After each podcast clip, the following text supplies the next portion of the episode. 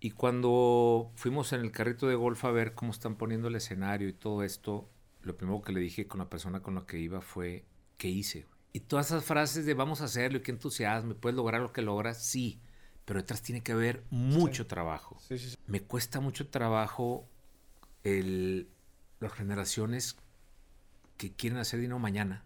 Cuando me pusieron el contrato en la mesa, pues agarras la pluma y la sueltas varias veces, ¿no? Hoy tengo un episodio que desde mi punto de vista, para los que empezaron a escuchar Makers, eh, por el tema de cumplir sueños, de escuchar historias de gente que, que se ha propuesto algo en la vida y, y- ha salido adelante a pesar de toda la adversidad, de la lucha que, que, que- que tuvo que enfrentar en su vida y no, y no se rindió. Hoy tenemos una de esas historias que inspiran muchísimo y sobre todo porque está conmigo alguien que está a punto de cumplir un sueño un poquito fuera del ordinario este, la próxima semana. Toño Zafa, ¿cómo estás? Qué bueno que estás aquí. Muchas gracias por la invitación. Muy bien, saludos. Oye, a ver, platícame una cosa. Antes de empezar, por ahí me, me- me platicaron, me, me gustaría empezarte a conocer un poquito. Eh, por ahí me platicaron que eres fanático de los estoicos. ¿Por qué? ¿Y de dónde te viene aparte el gusto? Uy, este. Fíjate que. Híjole, nos podemos quedar todo el podcast. con Sí, claro. tema, ¿no? me imaginé. Eh, La filosofía estoica siempre he sido un inquieto, siempre he sido un predicador de un poquito disruptivo a lo mejor, pero disruptivo del centro, ¿no? De, de, eh, de que no todo es blanco y negro. Y, y- y- y nos hacen ver en, nuestro mundo, en nuestra educación, de que, de que una cosa tiene que ser blanca o negra, entonces de ahí partes a los fanatismos, partes a los extremos, a los lugares. Y siempre, y siempre he sido alguien que, que cuando hay a lo mejor una crítica de algo, siempre hay que buscar también el lado bueno. Y viceversa, cuando hablas maravillas extremas de alguien, habrá que buscarle un punto medio, ¿no? Entonces, si te vas al tema de las religiones y alguien te habla y te dice que la religión musulmana es mala por ABC, pues siempre tiene otro, otro punto de vista. Si te vas a la religión católica es lo mismo, ¿no? Sí, sí. Eh, si te vas a filosofías, a, no sé, a los dianéticos, que tengo amigos dianéticos y nos aventamos buenos rounds, este, que tienen cosas muy buenas también.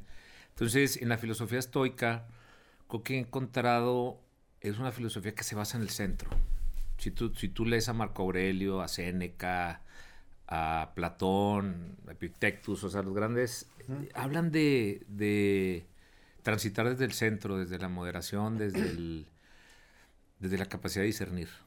Sí, ¿no? inclusive si tú lees Meditaciones de Marco Aurelio te das cuenta que un emperador de Roma, o sea, con el poder que tenían, ¿no? Y sobre todo esta práctica, cómo practicaban el poder ellos.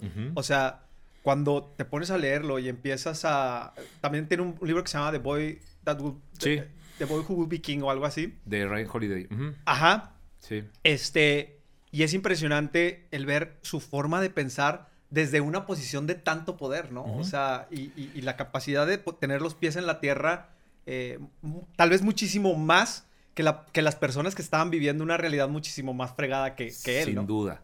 Y sobre todo en una época, bueno, siempre hay épocas, pero en una época de tiranías, de perversidades, ¿no? Sí, sí, Extremas, de, de impunidad, tal vez, ¿no? Para los que podían. claro. Entonces, imagínate la tentación y, y en una época de esas, que hoy también la vivimos igual, entre comillas, el tener la capacidad, la educación o la sabiduría, se resume en tener la sabiduría de poder de poder conducirte virtuosamente, ¿no? Sí, y tú sabes que los estoicos se basan en cuatro virtudes, que de cada una puedes hablar horas, pero pues habla de sabiduría, de justicia, de valor, que para mí es una de las más importantes hoy en día, la capacidad de levantar la mano Sí, sí. para la que no estás de acuerdo, híjole, cuando la consecuencia puede ser muy grande hoy con las redes y todo. Claro. Y la templanza, ¿no? Que a lo mejor ahí es donde, donde si tengo que fallar una de las cuatro es en la ahí. templanza, ¿no? En ser disciplinado y moderado. Ok. ¿Te cuesta trabajo, o sea, quedarte... Vas creciendo y cumpleaños hace la semana pasada Sí. Y vas acercándote a los 50 y vas desarrollando más esa capacidad, ¿no?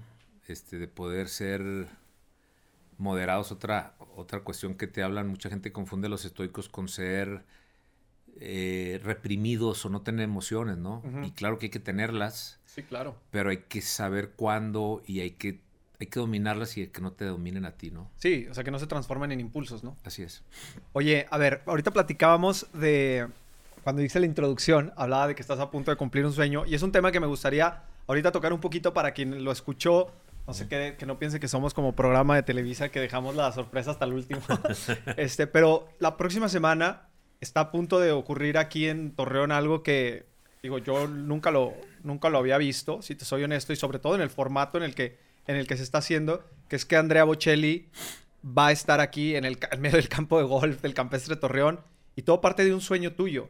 Entonces, no creo que me platiques tanto ahorita del evento, eso lo tocamos ahorita un poquito más adelante, pero platícame qué está pasando dentro de ti el, ahorita que se está maquilando todo esto para que el sueño se haga, se haga realidad, ¿no? O sea, que lo podemos ver claramente de punto A a, a- a- a su culminación. Empezando por, no de dónde se origina, sino hoy. eh, ahorita vengo de ahí, ¿Sí? te puedo empezar por ahí. Y cuando fuimos en el carrito de golf a ver cómo están poniendo el escenario y todo esto, lo primero que le dije con la persona con la que iba fue, ¿qué hice? güey?". O sea, Sí, sí, sí. empiezas a ver eh, cómo se va materializando una idea, un capricho, un, como me dicen de todo, ¿no? Un sueño. Este, ¿Cómo lo definirías tú? yo creo que un poco de todo. Soy necio, entonces fue un bucket list que nace en un momento muy puntual en mi vida. Y este, y el, hay quien dice que decretes, hay quien dice yo utilizo y digo, metes una intención al universo y, y si eres paciente y todo el universo conspira a tu favor, ¿no? Es algo que lo repito mucho y, y es un poco eso. Entonces, ¿es caprichoso? Mm, Depende de la óptica de cada quien. Para mí en lo personal yo creo que es algo que dije a mi familia un día.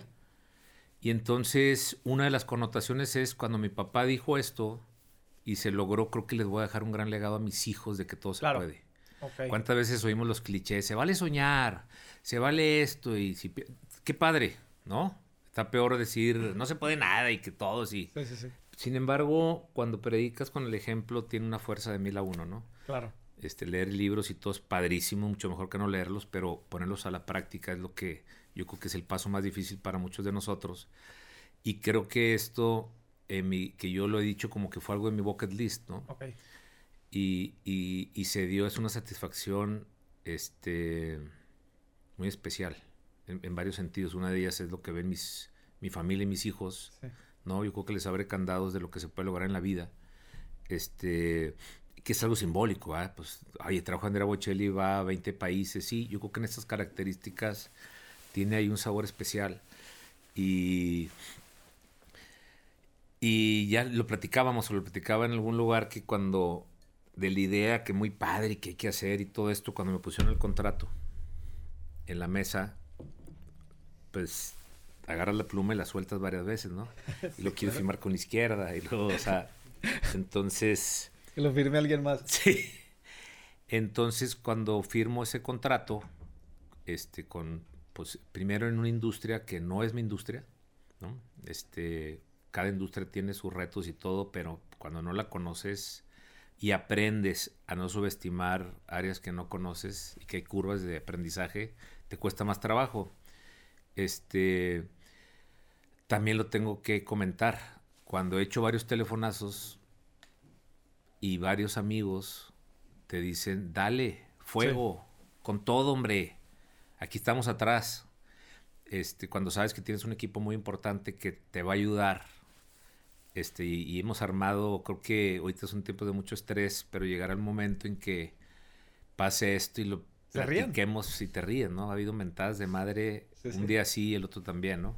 Este, entonces, eh, pues ha sido una experiencia que gracias a Dios hoy, fíjate que estamos en el punto climático del estrés, Sí, sí. digo, qué bueno, Qué bueno.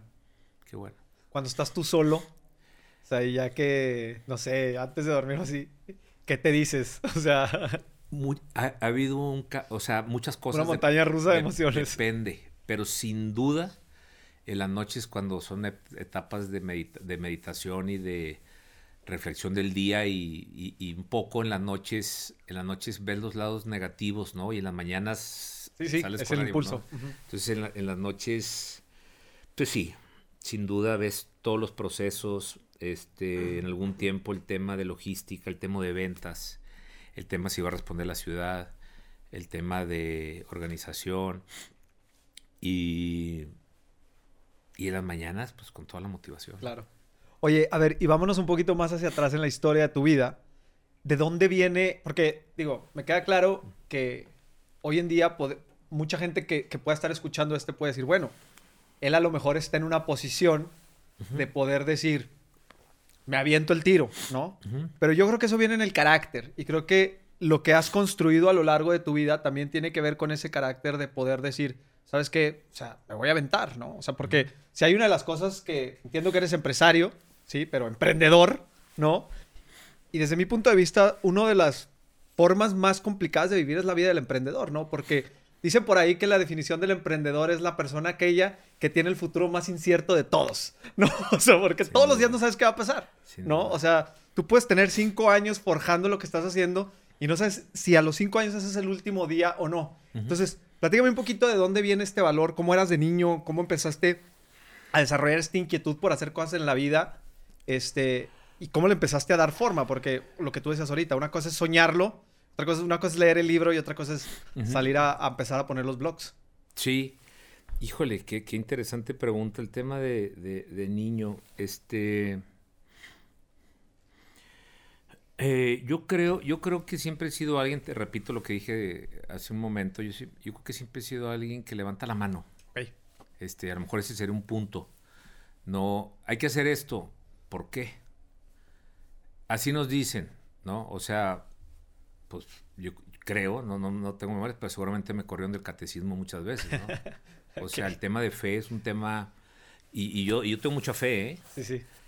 Pero desde el raciocinio, es por qué y por qué y por qué no. Entonces, si eso lo, si eso lo llevas a, al mundo empresarial o al mundo de, de emprendedor, es un tema, si llevas algo de una idea a construirla hasta que se logre, ¿no? Que eso puede ser emprendedor independientemente de cuánto ganaste o no. Eh, yo creo que esa terquedad es importante en un emprendedor, por ejemplo. Eh, otra parte importante que, que que el fracaso, hay que aprender el fracaso. Esa es una parte muy importante, ¿no? La capacidad de ver en qué me equivoqué para no repetirlo es muy importante. Entonces eso, eso vas construyendo. Y yo platico también ahí en que me han invitado al TEC o algunas cosas, este, que le digo que no hay emprendedor o exitoso que no haya fracasado, no existe. Elon Musk, eh, el, que, quiera, ¿no? Entonces, la gran mayoría de un fracaso eh, tiendes a victimizarte, tiendes a bloquearte, tiendes a deprimirte y tienes que entender para no repetir lo mismo que, hiciste para poder lograr. Entonces, creo que, creo que a lo mejor esa sería la respuesta a lo primero que me preguntas de cómo era yo de niño, ¿no? Entonces, todo eso a lo mejor se, se resume en terquedad, terquedad con astucia, ¿no? Oye, y por ejemplo, ¿tienes algún recuerdo donde empezaste tú a detectar que eras bueno para, para el tema de, hacer negocio, que era el camino al que tú te querías dedicar? ¿Hay algo a lo que te hubieras querido dedicar, o sea, que no fuera esto y, y por alguna razón eh, tomaste mejor este camino? Fíjate que tuve la fortuna de vivir momentos difíciles que es un tema también estoico, ¿no? Que dice, pobre aquel que nunca ha tenido la necesidad de, enfrentar cosas difíciles. Pasó una vida, eso te mata mucho la creatividad. Eh, siempre tuve la inquietud y la sigo teniendo de haberme dedicado a ser arquitecto. Ok. Eh, el tema del diseño, de, la arquitectura, el, el, sentimiento que me genera un espacio que me gusta, es, me llama mucho la atención. Okay. Yo estudié comercio internacional y con finanzas. Eh, este, en algún punto, en la crisis del 94 y todo esto, en, mi familia o, mi papá le tocó vivirla difícil. Pero eso que ves como algo que por qué me pasa solo a mí, después lo ves como una bendición con los años, ¿no? Porque eso me llevó a tener que, pues, innovar o, este, ¿no? Entonces eso, la necesidad, la ambición, la ambición bien, bien enfocada. Y, y a mí me tocó pararme en el mundo de los negocios por día a día, ¿no? Este, eh, mi último semestre, yo terminé en el 95, entonces justamente fue cuando se viene la crisis del 94, que fue en diciembre, entonces realmente la crisis del 95.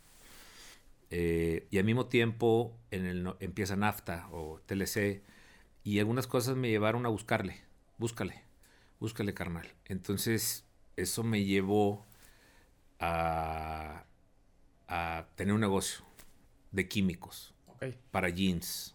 ¿Qué hacías? ¿Eres químico? No. Eh, con el tiempo me di cuenta que ni era químico, ni era mi vocación. Sin embargo, me di cuenta que era vendedor o desarrollé la capacidad de vender. Ok. Y en la capacidad de ser vendedor, alguien te puede decir qué es ser vendedor, ¿no? Hoy en día, después de casi ¿qué? 30 años de esto, este, te das cuenta de las peculiaridades de ser vendedor, ¿no? Entonces, yo creo que me hice vendedor. Si, te, si lo remontas a esto de Bocelli, pues no soy productor, no le entiendo. Claro. Yo creo que otra vez desarrollamos la capacidad de, de ser buenos vendedores, ¿no? Sí, sí, sí. Que hoy, hoy el concierto Bocelli, que es de 8 a 10, pero ya es un evento de 2 a 2. Entonces, todo eso le ha tocado a Juan y a todos ahí en la oficina. A ver, ¿cómo hacemos A y cómo hacemos B? Y esto ya me subió de precio. Entonces, entonces creo, que, creo que esa es una capacidad que, que me definiré yo, ¿no? Ahora, hablábamos de estos, de estos momentos difíciles de, de, de, que yo creo que todos los tenemos, simplemente hay quienes los enfrentan y quienes hacen como que no pasa nada y se van para otro lado, porque quien no viene a la vida a pelear, pues digo, está ciego, ¿no? Porque todos, aunque parezca que estamos en un castillo de cristal, de alguna u otra forma te tienes que enfrentar a algo en la vida, porque creo que de eso se trata aparte. Entonces, durante tu carrera me imagino que ha habido un montón de estos, y, pero aquí la clave es cómo los enfrentas, qué te dices a ti mismo. Has estado a punto de decir, ¿sabes qué, güey? Ahí muere. O sea, ¿cómo es el diálogo interno de alguien que, que hoy podemos ver reflejado años después que la tenacidad, la disciplina, el trabajo duro, la creatividad, etcétera, pues tarde o temprano paga. Sí, sin duda. Y otra vez no te das cuenta hasta que ya pasó el camino, ¿no? Sí, claro, siempre pasa, ¿no? O sea, no, no, no cuando lo vas llevando vas diciendo, ah, como me pasó ahora, ¿no? O sea, hasta ahora que fui y vi cómo están instalando ese escenario. Y dije, y, ¿qué, ¿qué, hicimos? O sea, entonces empieza esa reflexión de cómo. Sí, sí, sí. Yo creo que me ha pasado en mi vida, he quebrado un par de veces en, en, en mi trayectoria empresarial. Eh, la actitud es todo, es todo, y esa actitud yo creo que tiene que tener, eh, oímos mucho también la, la palabra resiliencia, sí, sí. Este, ser resiliente.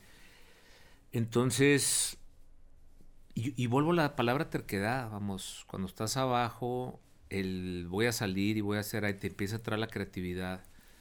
Este, creo que eso, creo que eso me ha definido en las, en las montañas rusas, en los puntos bajos, ¿no?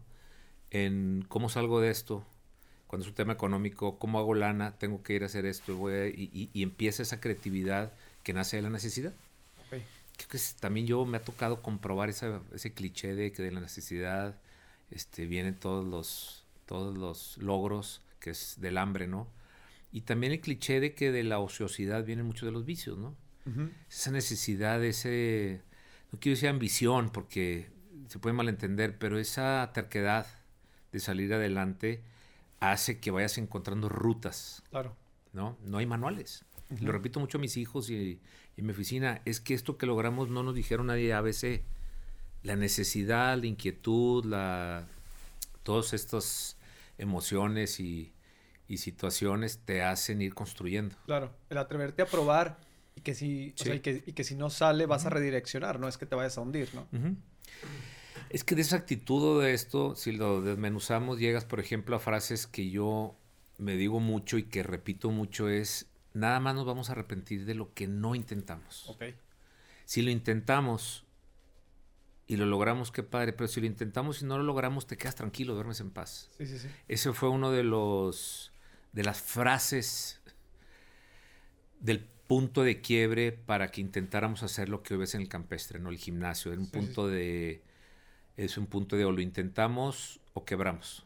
Sí, Nos quedan 18 años de vida. Claro, tienes que tener la virtud de poder entender estados de resultados, Claro, claro. poderlos leer, y viene de, de la carrera de finanzas.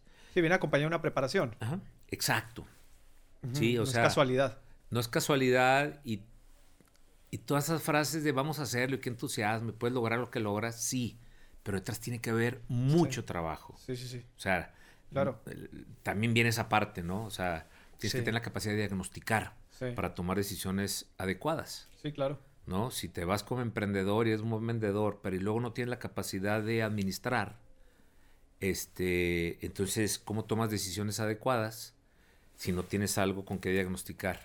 Claro. ¿no? Tú estás en un cuarto oscuro y entonces temprano, más temprano que tarde vas a, vas a tumbarlo. Entonces, Sí, claro. este, ya me desvié y me No, no, no, pero está ¿eh? bien, está bien, está bien. Qué bueno. Pero, qué bueno. pero, Ahí vamos encontrando sí, este, rutas distintas que sale algo interesante. pero creo que de esta actitud se desprende que esa es una frase Sí. que yo he repetido mucho y cuando me ha tocado presidir algunas partes como el campestre o es, es ¿saben qué? Vamos a intentarlo. Sí, No me voy a arrepentir de no haberlo intentado, sí, claro. ¿no? Y eso creo que es muy fuerte. Sí.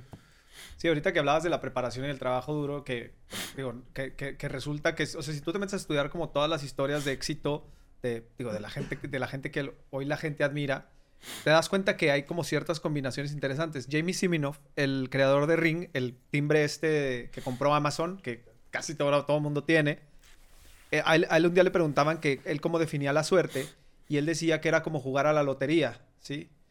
Que la suerte era ganártela, pero el trabajo duro era comprar el boleto todos los días, Así es. ¿sabes? O sea, si, o sea, si no trabajas, es como si dijeras, no sé ni dónde venden el melate, pero un día me lo voy a ganar, ¿no? Así es. Entonces, sí creo que de repente nosotros, esa es la parte que, confundi- que nos confundimos un poquito y, ahorita te lo quiero preguntar tú, ahorita que tienes unas, digo, la, la estructura de tus empresas, esto, lo otro, ya tienen como muchísima más forma y a lo que voy es, ¿qué pasa? O sea, ¿qué tan importante es para el empresario, para el emprendedor, para el hombre de negocios, para quien sea, aprender a reconocer para qué no es bueno? ¿Sí? Uy, O sea, don- don- háblame de esa parte porque a lo mejor ahorita alguien puede estar escuchando el podcast y lo que pudo haber escuchado fue, no, pues es que yo no sé administrar. Ujú. ¿Qué pasa cuando no sabes administrar? ¿Se acabó el sueño o qué se puede hacer? yo soy muy mal administrador. Ok, Sí, ok, qué bueno escucharlo. una parte muy importante de alguien que tiene éxito, en todos aspectos, ¿eh? estamos hablando de las empresas, pero también en la vida social, es, es, es poder controlar el ego. Eh, controlar no lo digo suprimir, porque el ego también te lleva a lograr muchas cosas. Sí, sí. O sea, quien diga, no, todo lo hago porque a todos nos gusta el aplauso, pero a diferente nivel o, o lo pones en diferente prioridad. Entonces, el controlarlo y te, te llevas a una reflexión. Y esa reflexión interna te lleva a entender cuáles son tus debilidades y cuáles son tus fortalezas. Si no reconoces, si no identificas primero y lo reconoces, tus debilidades, tus áreas, este, tus talones de Aquiles, este, difícilmente vas a ser alguien con éxito, ¿eh? Sí, sí, sí, y, y claro. me, y me extiendo, ¿eh? Más allá de un empresario Sí, sí. pero en todos tus todo lo que emprendas, ¿no? Este y al reconocer eso, pues lo traes, ¿no? Este no me acuerdo quién dijo que su mayor logro era haber traído gente que sepa más que él. Claro. Dijo, no me acuerdo quién, pero es una frase que es Sí. muy puntual. Sí, yo, yo lo escuché, yo lo escuché, lo he escuchado de otra forma, que dicen que si estás en una mesa con todo tu equipo de ejecutivos, si tú no eres el más tonto, estás gastando tu dinero a lo tarado. Así es. ¿Sabes? O sea, porque pues, ¿para qué quieres traer gente que tú sabes más que ellos, no? O sea, y también me parece que va más o menos por ahí de la mano, ¿no? Y, y- y más que líder o CEO, digo, más que CEO, eh, los liderazgos, ¿no? Otra, otra, otro punto que, que también me ha tocado repetir mucho o aprender y que me ha servido mucho, hablando de unos tips, es, tú puedes comprar una presidencia, ¿no? Que me tocó estar en varias presidencias de organizaciones, pero los liderazgos, tú puedes ser un presidente y puedes ser un pésimo líder. Ok. Sí, entonces lo- una presidencia la puedes comprar, la puedes, te la pueden dar, te la pueden heredar, puedes tener la habilidad electoral, Sí, sí, sí. Pero ya que llegaste, para construir, eh, tienes que ser líder. Son dos cosas muy diferentes. Y el liderazgo trae mucho de eso, ¿no? de controlar los egos, de saber escuchar, de, de poder reconocer tus debilidades, de ver en personas capaces un apoyo y no una amenaza. Exacto. También me ha tocado aprender en la vida que hay presidentes que te dicen, híjole, ese es muy bueno, déjalo corro porque me va a hacer sombra. Vas a ser presidente. Exacto. A menos que te toque renunciar porque lo hiciste fatal, pero a lo mejor vas a ser presidente, pero no vas a ser líder. no vas a construir. Sí, sí, sí. Y eso te lo llevas al mundo empresarial y, y es con tus ejecutivos, ¿no? Sí, sí, sí, claro. Totalmente de este, acuerdo. Oye, ahí, em, hoy en día, si tú te ves a redes sociales o a cualquier lugar que tenga que ver con internet, escuchamos todos estos videos como súper motivacionales que a todos nos, este, bueno, a mucha gente le gustan mucho, ¿no? De, no sé, la historia de LeBron James o lo que sea. Yo nunca me rendí, yo nunca esto, esto, lo otro. Y yo a veces me, hago, la pregunta de si en realidad nunca dudaron, porque creo que dudar es muy humano. Entonces, mi pregunta para ti es, ¿se vale dudar a veces? ¿Se vale cuestionarte las cosas? Este, hasta, qué punto se vale? ¿Hasta qué punto? ¿Dónde está la línea? Yo creo que al revés, yo creo que tendrías que dudar, tendrías que cuestionarte para poder seguir creciendo. Claro. Sí, claro, siempre ves el betún del pastel, este, pero lo que hay detrás, y, otra vez, lo motivacional es buenísimo, pero hay que entender que hay otra parte de trabajo duro, de, de pasarla mal, de no dormir, de... De no creer en ti mismo. De no, creer en... Exacto. Y otra cosa muy importante, de que te vas a equivocar. Te vas a equivocar y tendrás que reconocerlo. Y habrá momentos que te ganó la emoción, hiciste algo y tendrás que tener la humildad de decir, esto estuvo mal, voy a tratar de no repetirlo. Sí, sí. Y qué buenos esos, ¿eh? Yo, yo, y los veo y se los mando a mis hijos. Hay unos muy buenos. El otro día puse uno en mi Instagram que justamente hablaba de decir, a ver, este, yo uno de mis talones de Aquiles y los consejeros del campestre, la gente del campestre, sabe que me soy emocional. Entonces, cuando te rompiste la madre y luego alguien habla mal, me tumba o me tumbaba. Ok. Y hay mucha gente que me dice, pues no eres monedita de oro. Claro. Entonces, no, cuando me preguntan de la política, les digo, yo no podía ser político ni doctor. Cuando me refiero a la política, no me refiero porque los veas abajo, sino al contrario. Digo, qué oficio tan ingrato que te rompes la madre un buen político. de sol a sol. Te duermes y en la mañana te critica todo el mundo, ¿no? sí, sí, sí, Yo viviría enfermo y con, eh, con úlceras, ¿no? Sí, sí. Este, otra vez me desvié, pero... No, está bien, está bien. está bien, está perfecto. Eh, pero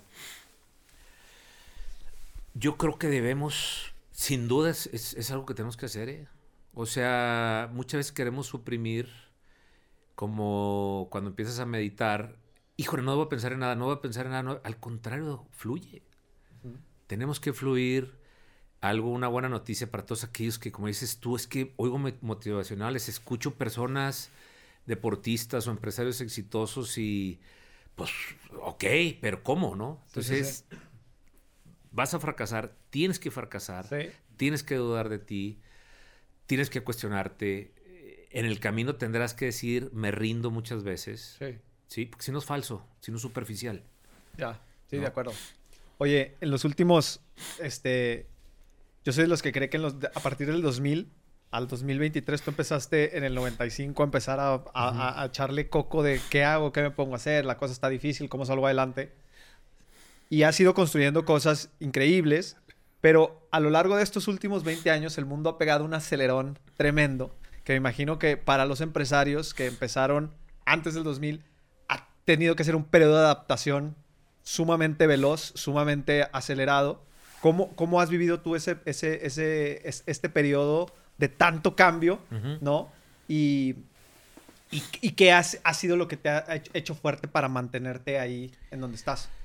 Eh, yo creo que una de mis debilidades es justamente el, esa adaptación organizacional y toda esta transformación de, de idiosincrasias, ideologías. Soy alguien que, yo soy del 74, no sé exactamente qué soy, Pero yo creo que yo creo que soy un híbrido de lo que era antes, eso duro, Ya. 10 horas de trabajo, etcétera, a lo que es el milenio, ¿no? O no- Ya hay más, pero bueno, al- a lo que define a las nuevas generaciones, ¿no? Sí.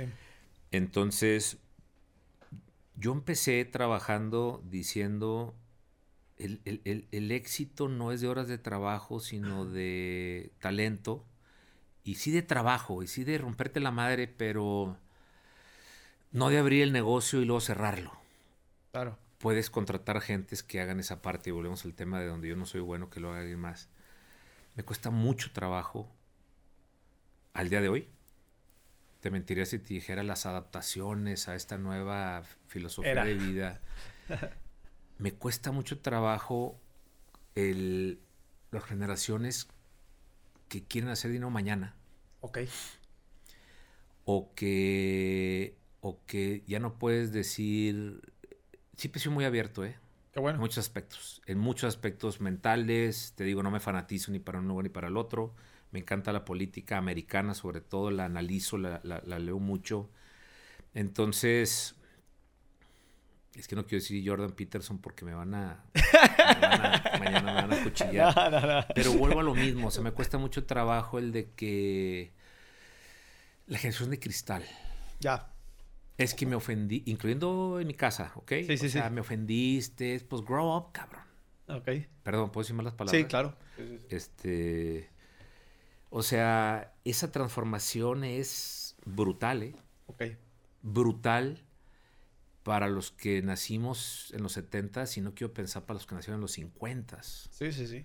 ¿no? Esta generación de mano dura de la post Segunda Guerra Mundial, de los baby boomers y todo, donde es trabaja. Y soy disruptivo, ¿eh? yo siempre he dicho, ¿por qué tienes que trabajar ocho horas?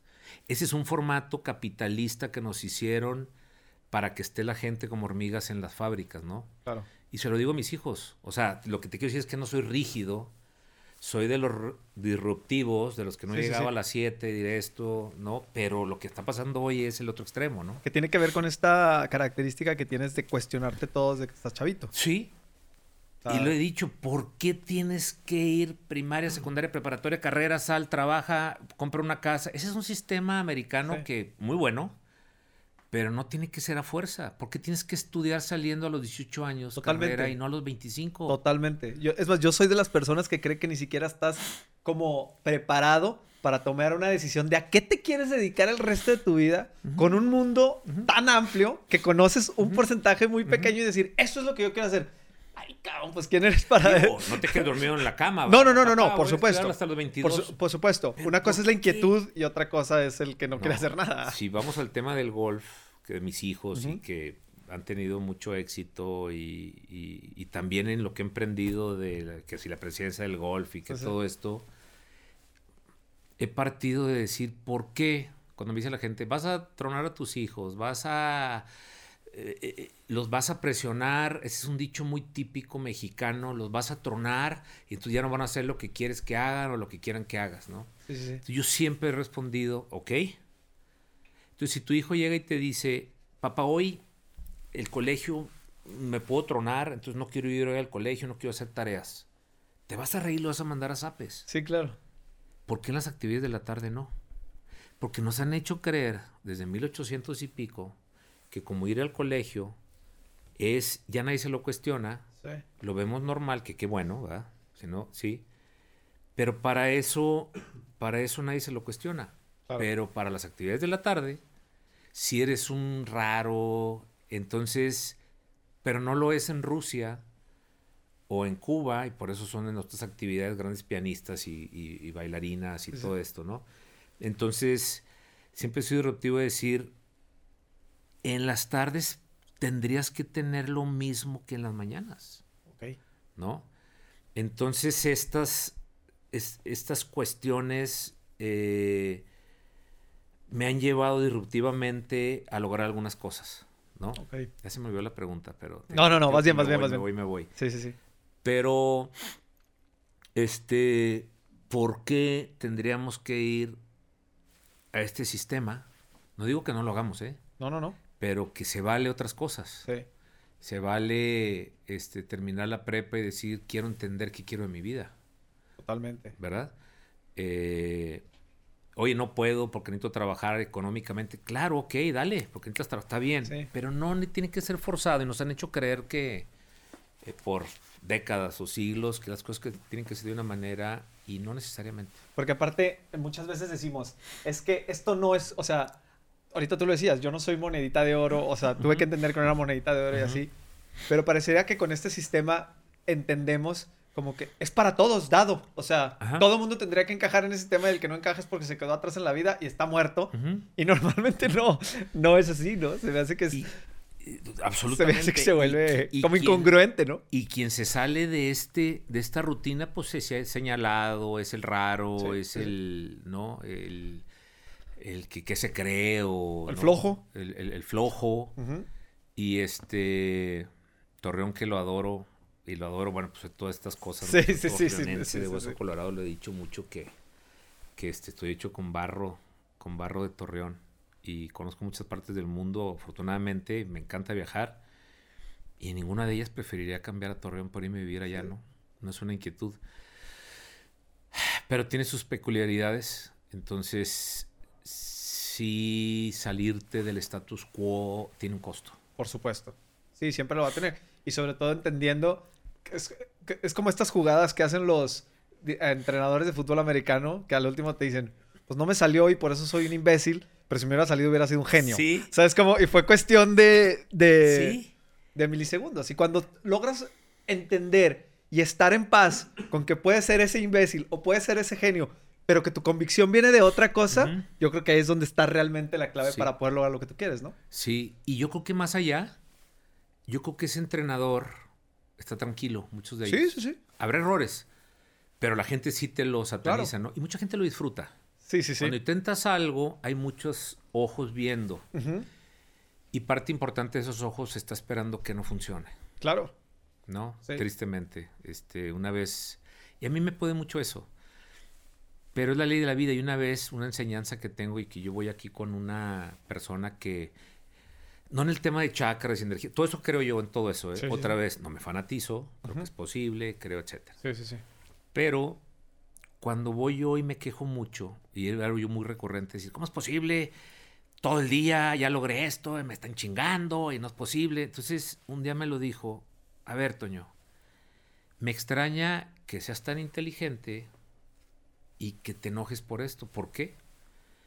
Porque si tú no puedes entender que cuando viene una energía positiva tendrá que venir una reacción negativa y viceversa, y es la ley de la vida y se llama Yin Yang, que tiene no sé cuántos años, ¿sí? Entonces, así tiene que ser, y si tú no lo entiendes, el que va a sufrir eres tú. Sí, claro. Entonces, eso me resonó mucho. Sí, sí. Y decir, tendrá que ser así, y, y es así en Torreón y en todo el mundo. Sí, totalmente. ¿No? Porque aparte creo que tiene que ver con un tema que, que ahorita tú mismo decías. O sea, una de las cosas que puede haber en la vida, una de las peores formas de vivir puede ser vivir arrepentido de no haber hecho o intentado algo, ¿no? Y creo que muchas veces el fracaso de los otros puede ser, eh, eh, o sea, el, reafirmarte tú por, o sea, ¿por qué, ¿por qué, estás bien de no haberlo intentado? ¿Sabes? O sea, te, puede dar, te puede dar algo de paz. Y creo que por ahí, porque es, ilógico que, la gente o sea, solamente quiera desearte el mal por desearte el mal. O sea, tiene que haber un efecto positivo que cause en ellos el que tú, el que tú fracases, que a ellos los hace sentirse mejor. Entonces yo creo que tiene que ver a lo mejor con que mucha gente, hablando de este sistema que nos han implicado, o sea, nos han implementado, nos han este, forzado a vivir durante tanto tiempo, que cuando alguien lo ves que lo hace, dices, híjole, si le sale, me voy a confirmar a lo mejor yo que soy un imbécil porque nunca lo intenté. ¿no? Entonces, cuando no te sales, ves, yo estaba bien. Oye, a ver, platícame un poquito del cariño que tienes por el campestre Torreón, porque sé que, bueno, pues desde niño, digo, yo cuando estaba en la gira de golf, yo era de los más chiquitos, tú eras de los más grandes, este, pero yo, digo, yo hice mi vida y salí de, de Torreón y esto y lo otro y así, y, y, ver gente como tú, o sea, que está tan involucrado con él, lo escuchaba en una entrevista que te hicieron, que decías, no, es que no solamente quiero traer a Andrea Bocelli, güey. O sea, que ya de por sí dices, órale. Ya vimos que Toño este, le sueña en grande. Lo quiere traer al campestre Torreón. Eh, porque im- implica un montón de, de- de- de- de problemas, me puedo imaginar. Pero platícame de dónde viene todo este cariño, cómo te vas este, arraigando, porque muchos, digo, muchos lo sentimos como casa, pues digo, estamos aquí. Este, pero platícame un poquito de dónde viene esa parte, porque pues le has dedicado mucho tiempo. Fíjate que es una pregunta que me han hecho muchas veces Ok. y he ido cambiando mi respuesta. Órale. No, no, no, no porque cambie que sea diferente, porque no la entendía ni yo bien. Volvemos al tema que hasta que volteas para atrás y dices, sí es cierto, ¿por qué? ¿No? Para mí, lo he dicho y lo repito, ya, me lo- los que me oyen me oyen mucho, yo sin duda estoy, me diré más para allá. Yo soy un torreonense, estoy hecho con barro de Torreón. ¿Qué significa? Todo lo que traiga el barro bueno, malo, una ciudad joven, la apertura. Me encanta que no haya bolengos, eh, son muy frontales, son muy aventados, no sé, estoy- así estoy forjado, Sí, sí, sí. ¿no? Y, y lo he dicho, estoy hecho con barro de Torreón y ese barro lo agarraron del, del oriente, del sureste de la ciudad, del polígono donde está el campestre. Ok. ¿Por qué? Este. Para mí, el campestre Torreón es mi forma de vida. Y he probado muchos otros. He estado en muchos otros lugares. No sé, te puedo decir, no lo digo desde la. Desde, el- desde la eh, arrogancia, pero a lo mejor conozco 100 clubes. Me encanta el golf, ¿no? Pero Sí. 100 clubes de golf de México y otros 200 o fuera de México. Y hoy, si me deben escoger a dónde te quieres ir mañana, no me iría a ninguno. ¿No? Entonces, realmente lo que tenemos aquí, lo que la forma de vida que yo tuve de niño, como, como, como tuviste tú de chavo, y que hoy tienen mis hijos, difícilmente yo veo que la podamos replicar en otros lados, Ok. para lo que a mí me gusta. Ok. Oye, campestre es mejor que las villas. No, las villas está espectacular y siempre lo he reconocido. Me quito el sombrero, sobre todo en la época que lo hicieron con una visión y Sí. con y bien hecho, ¿no? Sí, sí, sí, claro. Etcétera, ¿no? Y este, para mí el campestre no pudiera vivir allá. Oye, ¿por qué tienes inviertes en el centro? ¿Por qué tienes tu oficina en la Morelos y todavía estás invirtiendo en la Matamoros, en la Ramón Corona? Porque para mí el centro es mi forma de vida Ah. lo que huele, lo que sabe, a lo que- la distancia que me queda. Es tu casa. Es, mi casa. Entonces, es que ven a ver las oficinas que están allá, están espectaculares. Felicidades, qué bueno por Torreón y, y que tengan mucho éxito. No pudiera ir yo a... Sí. A ti lo familiar te allá, llama. ¿no? Ajá. Entonces, yo estoy hecho del campestre y del centro de la ciudad de Torreón. Y dentro de esa forma de vida, este, creo que tenemos, somos muy afortunados los Sí. que vivimos aquí. Es triste que algunas personas no lo vean. Este, mucha de esa motivación por el campestre de Torreón y todo lo que hemos trabajado es porque estoy seguro que si un día se pierde y me tocó ser presidente cuando estuvo sí, sí. así de perderse, nos vamos a arrepentir muchos. Y va a venir la frase esa de que no sabes lo que tenías hasta que lo pierdes. ¿no? Claro. Entonces, trabajamos mucho, no yo, no yo solamente, ¿no? Mauricio Villalobos. Y si tú ves por qué Mauricio Villalobos y yo, que por ahí nos pusieron negativamente unas de estas críticas este, vacías, es que Visa se siente dueño y Visa se siente dueño. Yo, ¿Por qué Visa? Villalobos zafa, ¿no? Ok. Entonces, otra vez, eso lo convertimos en que si ves hoy, quien trajo Bocelli se llama Visa. Producciones Visa, Ajá. ¿no? Entonces, ¿cómo transformas eso con, Sí. con sátira, con cierto, si eres muy cínico y... Pero si tú ves qué característica tenemos los dos, es que yo nací, viví a- del club a 400, 600 yardas, 500 metros a la derecha y Mauricio Villalobos a 300 metros Sí, claro. a la izquierda. Ujú. Entonces, cuando empiezas a hacer ese análisis de tu pregunta, dices, pues desde niños todo lo que vivimos, Claro. todo lo que nos da, Sí. este, que cuando fui presidente con la remodelación, lo que yo le quise transmitir a la gente de las villas, de esto, y yo cuando supe que tuve éxito, no fue cuando construimos el gimnasio, claro, pero el gimnasio era una, un instrumento Claro. Para explicar a la gente lo que se vive aquí de tal manera que venga, ¿no? El éxito no estaba marcado si hacemos un gimnasio para los socios. Es la pieza que marca la pauta de- del estilo de vida de, de Sí. lo que se vive acá y de lo que se pretende, ¿no? De la forma de pensar y todo. Así O es. sea, porque, digo, yo, yo cuando construí el gimnasio no vivía aquí en Torreón. Y recuerdo que cuando, digo, yo me acuerdo del campestre también perfectamente. Y cuando lo vi levantado, sea, y una vez tuve la oportunidad de entrar este, a dos días de que lo abrieran o algo así. Ajá.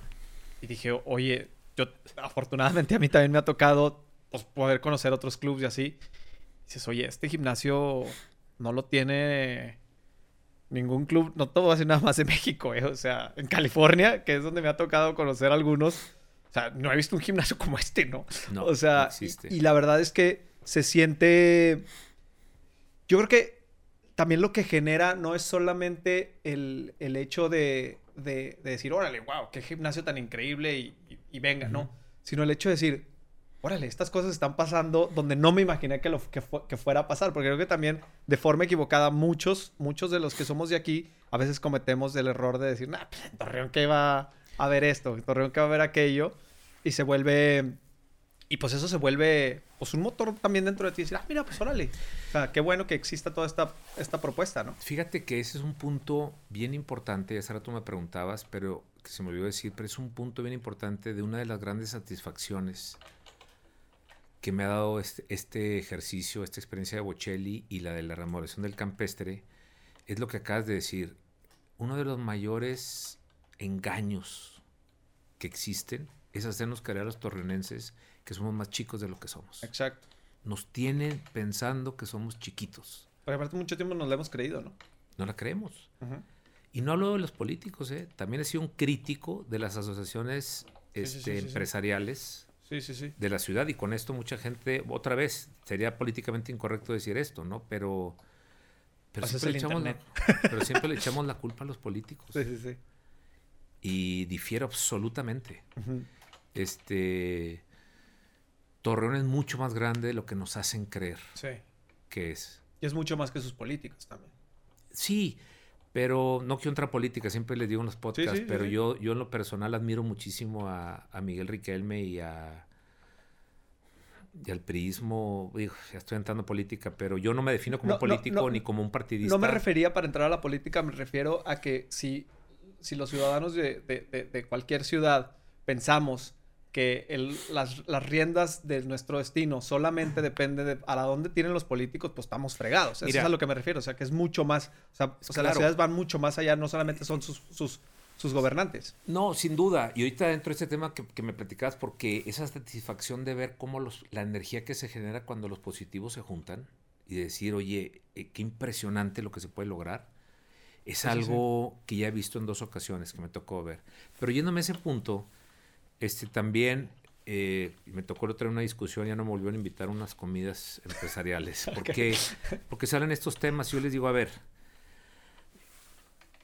el, el progreso, vamos a llamarlo que hay tres pilares, hay más, pero gobiernos, y de los gobiernos es gobierno del Estado, gobierno municipal y civil, sociedad civil. Sí, claro. Y de la sociedad civil, quien, de- quien se supone que, que dirige o que construye son los liderazgos empresariales a través de sus cámaras, ¿no? Sí. Entonces, en Torreón, cada vez que no se logra algo, le echamos la culpa a los otros dos pilares. Ok. Escoge. Sí, de acuerdo. ¿sí? Y hemos vivido, es que el alcalde no sirvió, no, es que el alcalde era buenísimo, pero el gobernador era su contrario, no, ahora, entonces, ¿y el tercero? Sí, sí, sí. ¿Cuándo hemos, De acuerdo. sí? Y el mejor ejemplo es Nuevo León. Nuevo León, no me quiero entrar a política, pero he escuchado a la gente de Nuevo León, que tengo muchos amigos, la, la familia de mi mamá es de Monterrey, quejarse eternamente de sus políticos y sus gobernantes, sin dar nombres. ¿Y por qué sigue creciendo? Porque el pilar empresarial, que tiene unos tintes de filosofía judía, ¿sí? de cerrar filas, de construir, Sí. de ser solidarios, de ser todos entre empáticos, todos. Ajá. ha hecho que los otros dos pilares funcionen o no, qué bueno, pero si no, seguimos creciendo. Y Torreón le ha pasado que su pilar civil, no el que yo empresarial, está Desconectado. totalmente. Sí, de acuerdo. Entonces estamos muy Estoy sujetos a buenos gobernantes, nos pasan buenas cosas, o a malos gobernantes sí, sí, sí. nos mandan a terapia intensiva. Sí, sí, sí. Entonces, este, vamos juntos. Claro. O sea, me tocó en una comida y me tocó eh, ver, no sé, éramos 10 y cada uno iba diciendo algo de los civiles o empresarios. Y si éramos 10, hubo nueve peticiones antes que las mías y todas fueron pedir. Claro. Y está bien, se vale exigir, se tiene que exigir. Sí, sí, sí. Pero no puedes que sentarte a esperar a que te entreguen resultados. También tienes que proponer. Pero a mí me tocó decir, oye, he escuchado que piden, piden, piden, piden. Yo vengo aquí a preguntarles a los gobernantes, ¿qué necesitan de mí? ¿Qué necesitas de mí y de mi grupo? Que no es este, sino de atrás te puedo hablar de algunos. Sí, de. Nesí Misa, de Jorge Faur, de Mauricio Villalobos, de Jacob Atarce, de muchos otros, no quiero dejar a nadie fuera, pero que yo sé que con un telefonazo dicen, va. ¿Qué necesitan de nosotros si yo pongo en la mesa que vamos a hacer un plan estratégico a los siguientes 50 años de Torreón y nosotros lo ponemos? Sí, claro. Y con ese plan, si lo firman, entonces exigimos. Entonces, esa filosofía, creo que nos hemos quedado muy atrás el pilar empresarial comparado a otras ciudades donde sí ha habido progreso, Sí. ¿no? León, Querétaro, Monterrey, Sí, sí. muchas otras, ¿no? Pero bueno, volviendo al otro punto, eh, me ha tocado ver lo- la energía que se genera cuando los positivos nos unimos. Ok. Desglósame un poquito eso. No me queda la mayor duda, la menor duda que en cualquier proyecto, intención, campestre, grupo, sociedad, hay mucho más positivos que negativos. Ok. Sí, sí, sí, de acuerdo. Ejemplo, de cada 10 habrá- o cada 100 habrá 90 positivos y 10 negativos. Sin Sí, sí, sí. embargo, esos 10 negativos gritan y hacen un ruido. sí, de acuerdo. Y los 90 somos, pecamos, o de los 90 habrá 5 que levantan la mano y que se ensucian los tenis. Y habrá mucha totalmente de gente, acuerdo, sí, sí. Habrá mucha gente que es positiva, Sí. sin embargo es silenciosa, es omisa, es indiferente. Y quien tenga duda de lo que acabas de decir, métase ahorita mismo a Twitter y lea el primer tweet, métase a ver comentarios. Y es cierto, o sea, el, el- el positivo pasa indiferente, lo le dice, ah, mira, qué buena onda hacia adentro. Y el negativo pega de gritos, pone... Sí, sí, sí, totalmente de acuerdo. Y entonces no se vale que los positivos nos quejemos si fuimos indiferentes. Somos tan cómplices del negativo, ¿no? Sí, sí, Por sí. habernos quedado. Y de ahí viene también la frase de que la omisión también es pecado, Sí, sí. ¿no? Entonces, tiene mucha fuerza esa. Y, y también una frase célebre que también me gusta repetir de, Marti- de Martin Luther King, que dice, no me preocupan, no me asustan eh, los gritos de los perversos, de los tiranos, ¿no? Sino me preocupa mucho el silencio de la gente buena. Sí, sí. Y ese es, ese es el planeta, ¿eh? Pero en Torreón este, lo he vivido. Y cuando veo la experiencia del campestre Torreón de esta remodelación y cuando veo Bocelli, veo que ¿Te confirma eso? Me confirma que el positivo hay una fuerza increíble dormida. Sí. Que no, no creo que hay intereses conscientes de que no suceda, pero cuando trajimos a Bocelli, la, una de las dudas principales que me quitaba el sueño es, ¿irá a venir la gente? Y en 48 horas vendimos el 70% de los lugares disponibles. Y esa satisfacción, este, suena a artista que no, yo no quiero el aplauso, sino verla. No, siempre el aplauso nos gusta, pero realmente es una satisfacción Sí. genuina ver cómo traje a la ciudad, no, ver cómo la ciudad sí da, Ok. sí da económicamente para comprar, pero culturalmente. Sí, sí, sí. Lo dije el otro día, no trajimos a Bad Bunny. No, o no, a- no. O sea, Que era donde mucha gente a lo mejor dudaba. ¿Y ahora cómo van a vender a un tenor? exacto. Este, a, a- a- donde nos gusta intocable, por decirte algo así, ¿no? Y, y- y a precios que, Ya, aunque hicimos un esfuerzo y también afilamos Sí. el lápiz para que no fuera tan costoso, Sí, sí, sí. este, que también la gente me dice, está caro, y le digo aguas con la palabra caro, ¿no? Y costoso. Caro es que no lo vale y costoso es que es- que tiene un valor alto, pero lo vale, ¿no? Ok. Entonces fue una satisfacción muy grande de entender en las dos partes cómo, y eso es algo que yo también les diría, levantemos la mano y, y sumémonos los positivos. Sí, sí, sí. Oye, a ver, vamos, vamos a, a arrancar un poquito con el tema de Bocelli, porque digo, la verdad es que es una, la verdad es que es un evento increíble, la verdad es que lo, lo- me ha tocado, digo, pues es aquí en el campo de golf Ujú. y me ha to- he tenido la fortuna pues de asomarme y ver lo que están haciendo y, y, pues no te la crees, ¿no? O sea, eh, y, y aparte sé que no nada más es un concierto, que tuviste ahí, eh, de, de- de tu creatividad salió el tema de decir, oye, ¿sabes qué? Hagamos algo más grande y aparte te- conjuntaste un equipo entre la gente que decora, la gente que te debe organizar, la gente de tu oficina, o sea, que, que la verdad han hecho un trabajo increíble porque como tú decías al principio, pues no es como que te dedicas a esto. Pero antes de empezar ahí, me gustaría arrancar con un dato curioso. Este, me tocó ver por ahí un video de, del concierto Bocelli anunciándolo y al último, digo, anuncian que lo trae Producciones Visa y me llamó la atención que el logo es una cruz que tú traes colgada. Sí. ¿Qué significa o qué es? Porque no, la verdad no sé qué, no sé qué es. Híjole, tenemos otra hora. Mira, versión corta, como dice un amigo mío. Long story short, este... Eh, Bocelli, fíjate cómo se conjuga en este punto. Bocelli, yo lo vi hace cinco años, ya platiqué la historia, ya lo oyeron, de por qué Bocelli, lo, escuché hace cinco años estando con mi familia en un recorrido en Italia y nos tocó que andábamos por ahí, iba a tocar en su pueblo natal. Sí. Y ahí fue donde yo le dije a mis hijos, un día lo van a ver en Torreón, antes de que yo me muera, eh, y de Torreón lo van a ver en el campestre. Y obviamente dijeron, ay sí, ok, sí, papá. Entonces, en ese mismo viaje, fíjate, casualmente, me tocó visitar algunos lugares y me di cuenta que yo me he pedido Zafa hace rato. Me llama hace rato. Este. Y pues Zafa libanés y Cerrato español. Entonces, pues Haye, Habibi, Habibi, siempre ha habido una connotación este, libanesa y hasta físicamente un poco, ¿no? Más que y, y, y, de parte de mi mamá, ella se apellida hace rato Colomer. Sin embargo, el, el papá de mi, mi, abuelo, el papá de mi mamá murió cuando mi mamá tenía tres años o dos años. ¿no? Entonces, eh, tiene una identificación muy particular con Colomer, o sea, con la mamá de mi mamá. Eh, eh, ahí son dos hermanos, mi mamá y un hermano, y, y mi abuela, que, que, ya falleció, ya tiene mucho, pero pero ella es Colomer. Ya no me toca, ya. Eh, y, sin embargo, en ese viaje, este, me di cuenta que Colomer viene de una parte del sur de Francia que se llama Bessier. Y Bessier, después en la estudiada y todo esto, me di cuenta que de ahí eran en el siglo este, XIII los cátaros. Okay y los cátaros eh, tienen una ideología, una religión muy particular dentro del catolicismo, pero un poquito ahí eh, llegados con los caballeros templarios.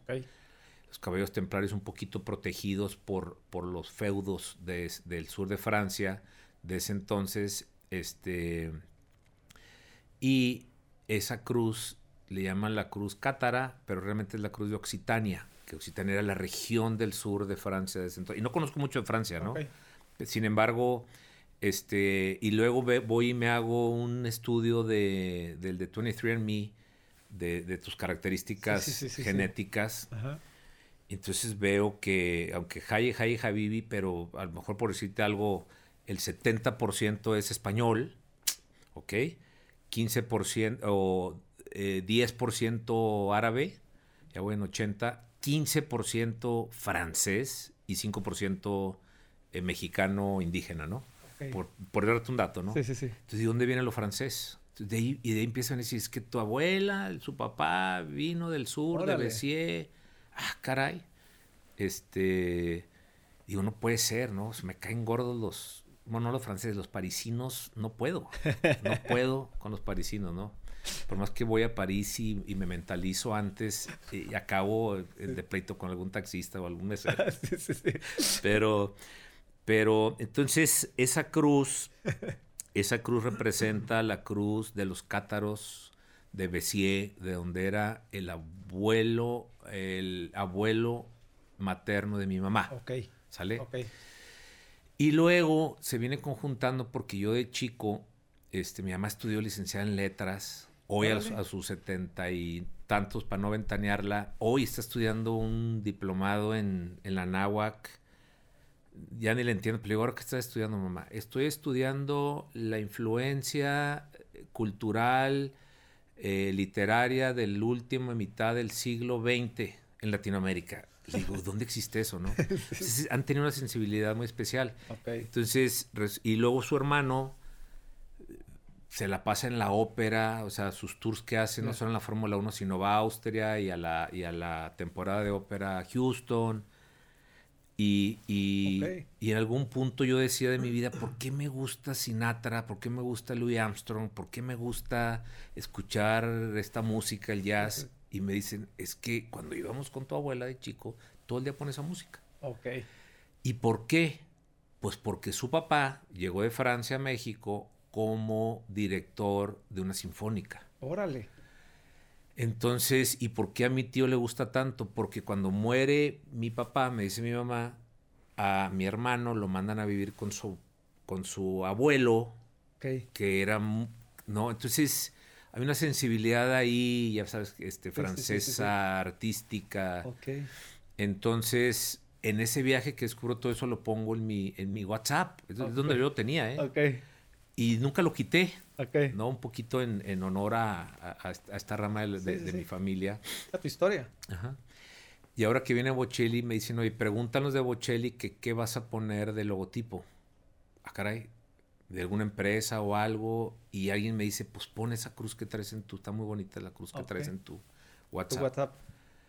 Y de ahí nace esa cruz que ves ahí de Producciones de Oye, Listo. No, es impresionante porque, o sea, digo, normalmente quien se voy a armarte un logo y que, o sea, y, creo que habla de tu personalidad, o sea, y la, y, la necesidad que tienes aparte como de conocerte, ¿no? Y de, de ir plasmando tu identidad en cada, en, las cosas que, en las cosas que vas haciendo. Y platícame por qué Bocelli, porque sé, digo, sé que el primer fan de Bocelli eres tú. O sea, que no es un tema tanto de, de oye, este güey podría llenarme el estadio, el, el, vado del río Nazas. O sea, hay, hay, hay, un, hay un...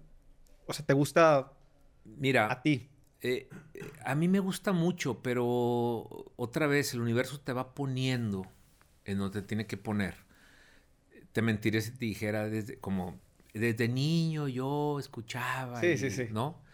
Yo estaba en Italia y, y, hice todo lo posible para cambiar el itinerario para poder ir a ver a Andrea Bocelli a su pueblo natal, en un lugar complicado para llegar. Sí, sí. No lo comparo yo como cuando he ido a las, a las vendimias de, de Don Leo. Ajá. Qué difícil llegar sin celular, polvoso, no más que bueno, allá en la Toscana, pero, pero proporción guardada. Entonces, ¿y por qué hice todo ese esfuerzo? Porque me gusta Bocelli. Claro. Sin duda, si no, no hubiera ido, ¿no? Este, pero a lo mejor, lo hubiera, a lo mejor hubiera ido a ver a, no sé, a alguien más, ¿no? Este, a Pavarotti o... Pero estando ahí, estando ahí, de veras que hubo un momento de, de catarsis, de decir, fue, algo impresionante. Un aha moment. O sea, fue en su rancho, en medio de la nada. No es casualidad esto. Sí, sí, sí. Sí, este, y les dije a mis hijos, Bochili iba a ir a Torreón, iba a ir al campestre Torreón. ¿Qué? ¿Cuándo? No sé, antes que me muera va a ir. Este, y aquí está, ¿no? Entonces sí me gusta Bocelli, me encanta. Me gusta mucho, este, como me gustan muchos otros. Ok. O no muchos, pero como me gustan otros, ¿no? Siendo, siendo franco. Y una cosa llevó a otra. Ok. Oye, y ahora que, bueno, pues empiezas con todo el, Todo empieza como que, a ver, vamos a hacer un Vamos a traer a Bocelli, vamos a traer al campestre, bajo las estrellas del desierto, que el nombre está padrísimo. Este.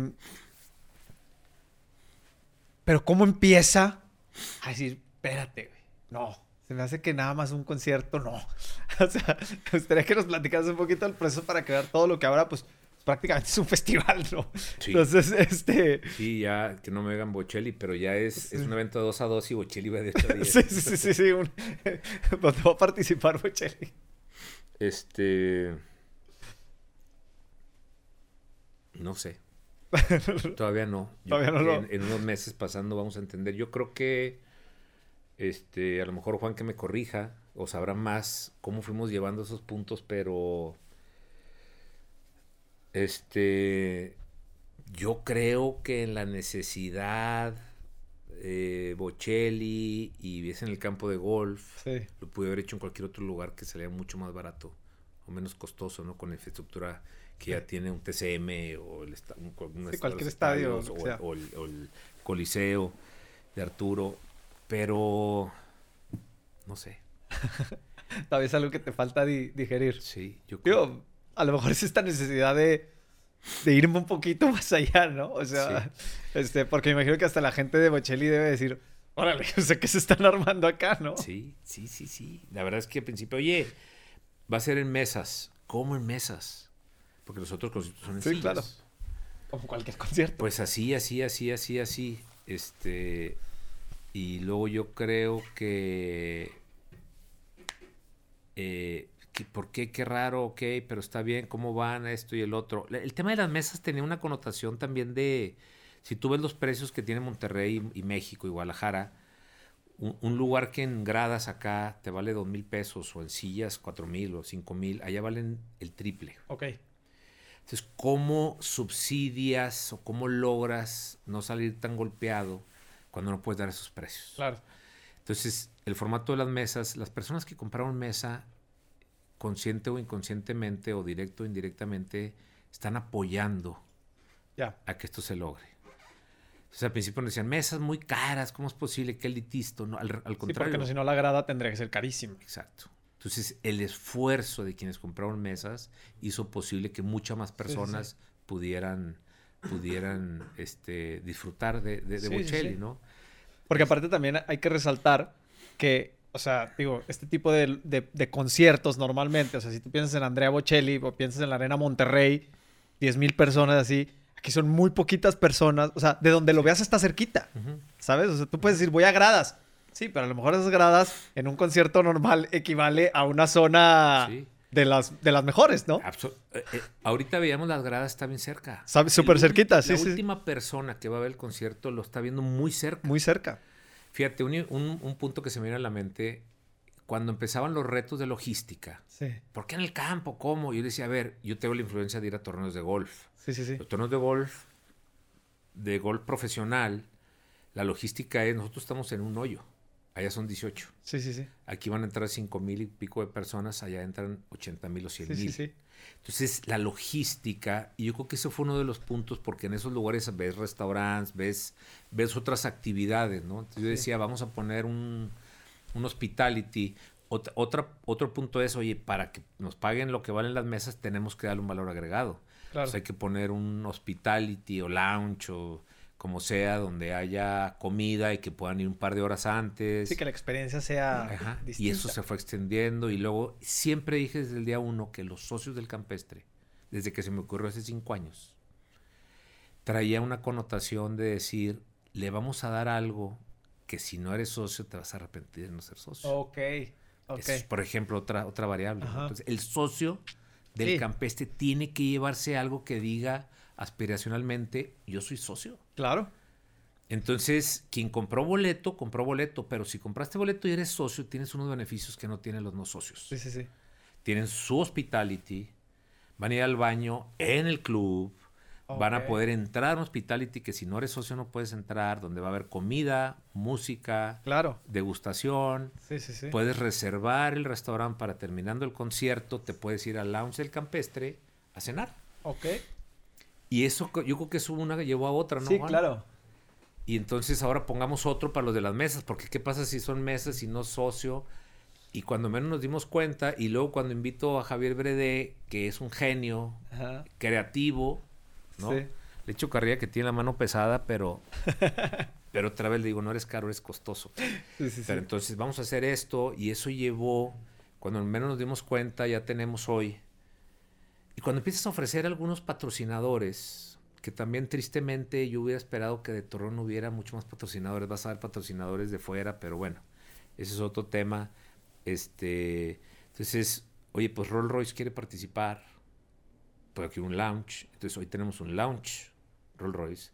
Es un orgullo para mí poder tener al grupo costeño, Sí, que son claro. torreonenses, Claro. que Lo han hecho me increíble. identifico mucho, Sí, sí, sí. se han ido, se han roto la madre en ir al DF con todas las complejidades de, Polanco a, a España, a. Monterrey. Entonces, platicando, pues hoy va a estar el Cuerno, fíjate, en Torreón, va a estar el, el, el- el- no el Riochi, el otro que tiene El Otaru. El Otaru, este, y luego va a haber un lounge, porque también quiere un lounge Rolls Royce, entonces tú vas a ir y vas a ver un lounge donde la barra, arriba de un Rolls Royce, Ok.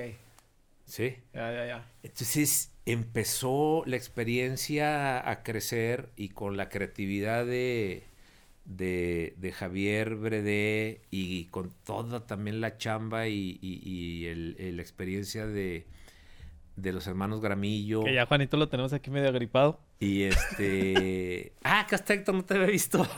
ah, yo tampoco. no te había visto. Entonces, y otra cosa, vuelves al tema de idiosincrasia y de actitud. Sumemos, ¿no? Sí, sí, sí. Y luego se suma, cuando yo hablo con Arturo Gilio, dice lo que necesites, así, así, así, pon más precios. Hablando de miedo, me decía Arturo, es que no te tiemble la mano.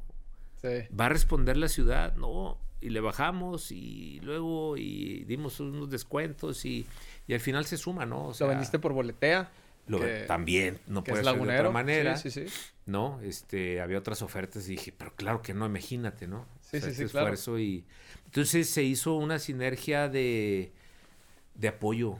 Hubo Sí, porque también es un evento donde, donde no solamente es el concierto de Bocelli, sino que es un golpe en la mesa que está dando prácticamente la ciudad, ¿no? O sea, es, es, un, es, un, es, un, evento que, que levanta la ciudad y que dice, hey, así, hacemos las cosas acá, ¿no? Y así las deberíamos de hacer. Sin duda, y siempre lo hemos hecho así, ¿eh? Sí, sí, sí. Eh, Torreón es una ciudad que tiene muy, muy joven, también lo he platicado en varios, varias entrevistas, las ciudades maduras, este, tienen más de 400 años, nosotros tenemos poco más de 100. Y sin embargo, así una ciudad de, si te fijas, las grandes empresas, volviendo al tema empresarial, no tienen más de dos generaciones. Sí. Las empresas que existen exitosas en Torreón no tiene más de dos generaciones, ¿no? Incluyendo Lala, este, eh, Soriana, Peñoles. Bermanos, todos. Bermanos, Simsa, este, muchas que no, no, quiero tampoco dejar ahí, pero, pero son muy emprendedores y esto vuelve a demostrar, ¿no? Sí, claro. Estuve esta semana en una presentación del Museo del Prado que trajo aquí, no sé cómo se llama, pues saliendo a las calles y cuando estaba leyendo lo que decía ahí, otra vez dice, fue a Monterrey, a México, a Guadalajara y a Torreón.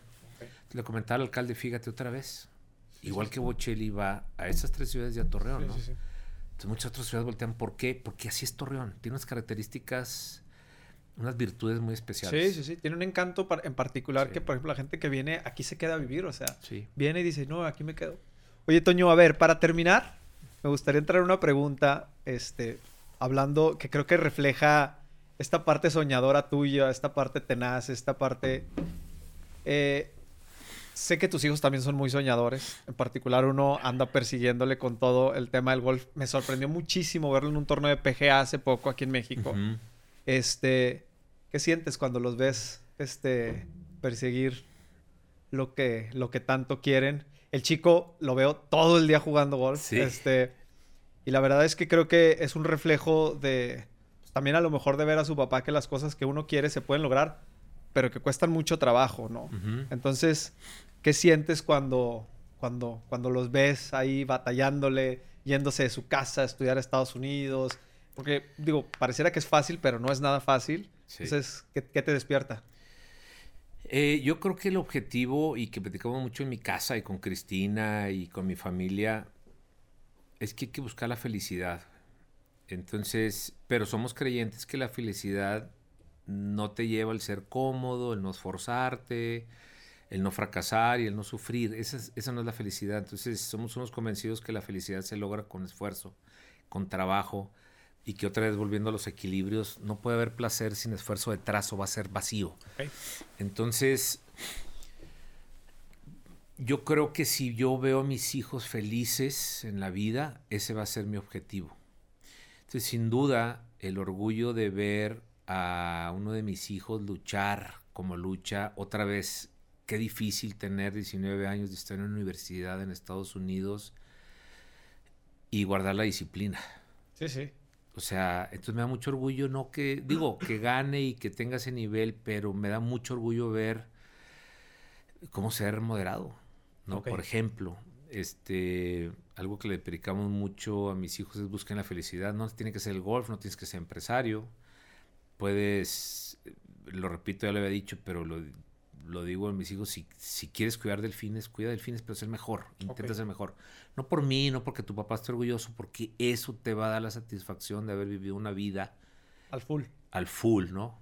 como vida estamos en paz, ¿no? Nada, nada, nada me debes, ¿no? Sí. poema, ese poema obedece un poco a que lo viví bien.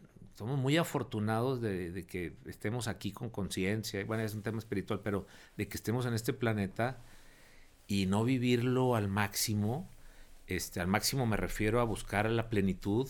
Híjole, nos vamos, yo creo que debe haber mucha gente arrepentida en sus ocaso de su vida, ¿no? Sí, de acuerdo. Entonces, me da mucho orgullo ver que triunfe en el golf pero si no triunfan no me no hay una decepción detrás sino claro. me da un orgullo ver el esfuerzo que le ponen para buscar sus sueños. Sí sí sí. Y el, y, el que tenga definido una ruta en su vida no o sea porque creo que también muchas veces cuando cuando los ves que no se hallan o por dónde va o sea el, verlo comprometido o sea porque al final de cuentas es algo que está haciendo por él mismo no y creo que eso ya te habla de un carácter este interesante. Sí te digo que el día que lo vimos en la PGA sí, no, no, me pongo chinito, ¿eh? Sí, sí, sí. Me regalaron una foto ahí de, la toma del periódico, lo tengo ahí en mi oficina.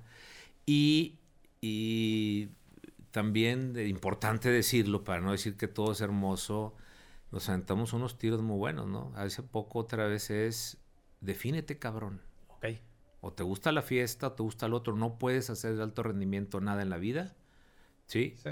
Y si no lo haces, no está mal, pero defínete. O sea, también hay unos altibajos internos. Que son parte de, de los que, hablábamos durante, durante nuestra plática, ¿no? O sea, esas, esas dudas, ese cuestionarte. Sí. Porque, y más a esa edad, ¿no? O sea, ¿cuántas veces tienes que cuestionar y decir, esto es lo que quiero, cabrón? Porque, aparte, toda la tentación está ahí, ¿sabes? Estoy viviendo una vida muy distinta, o sea, a lo mejor en las pláticas de mis amigos yo ni siquiera encajo porque yo tengo otra vida, pero ¿qué, o sea, ¿cuál es el compromiso de, de, lo que quieres, no? Sí, y Torreón, y Torreón te lo cobra, ¿eh? Digo, no todos, o sea, cuando, eh, cuando, cuando te sales del status quo te los cobra y a ellos socialmente les ha costado. ¿eh? A mis hijos y Sofía, mi hija, este, también el orgullo de lo que es, de, su forma de pensar, de cómo he ido madurando, de que he podido imprimirle un poquito de mis, no porque quiero que sea como yo, pero algo de lo que yo les imprimo a mis hijos y lo platico cuando voy con Sofía, porque es un poco dos, dos hijos y una niña y Lola del medio. Sí.